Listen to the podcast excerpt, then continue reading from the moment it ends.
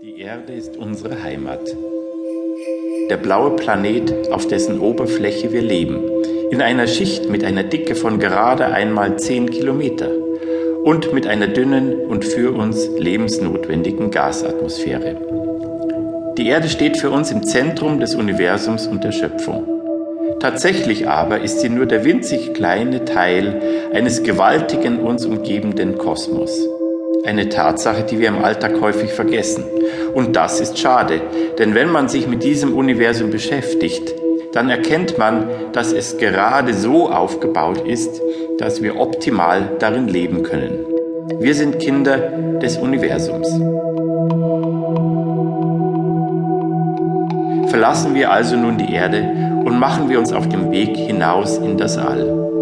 Wir bleiben aber zunächst noch in Erdnähe und schauen uns unser Sonnensystem an. Da finden wir acht Planeten. Merkur, Venus, Erde, Mars, Jupiter, Saturn, Uranus und Neptun. Die vier inneren Planeten sind alle ähnlich aufgebaut.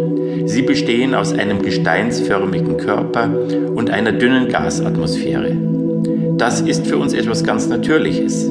Tatsächlich aber ist dieses Material etwas ganz Besonderes und extrem selten. Als das Universum im Urknall vor 13,5 Milliarden Jahren entstanden ist, da gab es dieses Material noch nicht. Im Urknall bildeten sich nur die zwei leichtesten Elemente des Periodensystems, Wasserstoff und Helium. Der größte Teil des Universums ist aus diesen Urelementen aufgebaut.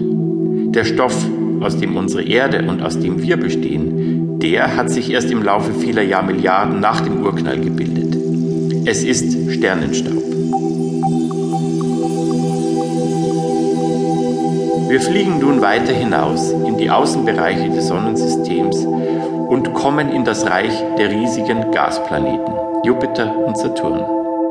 Jupiter ist der größte Planet im Sonnensystem mit einer Masse von 317 Erdmassen. Der Saturn ist etwas kleiner. Wie groß Jupiter wirklich ist, das versteht man besser, wenn man sich den sogenannten roten Fleck anschaut. Dies ist ein gigantischer Wirbelsturm, der auf Jupiter schon über 100 Jahre tobt.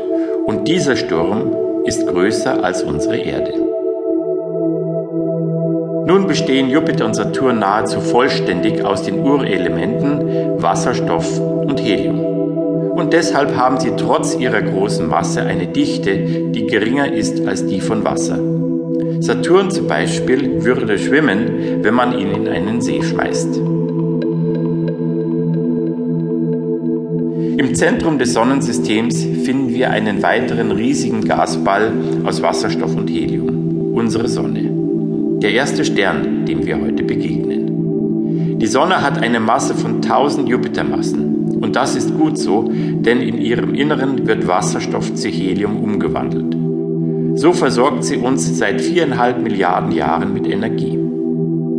Vor viereinhalb Milliarden Jahren ist unser Sonnensystem mit der Erde entstanden. Nun wird unsere Sonne aber nicht ewig weiterbrennen können. In fünf Milliarden Jahren ist der Wasserstoff aufgebraucht. Und was dann passiert, das können wir an den Sternen ablesen, die bereits dieses Alter erreicht haben das heißt, die vor 10 Milliarden Jahren entstanden sind. Die Sterne blähen sich auf und werden zu roten Riesen.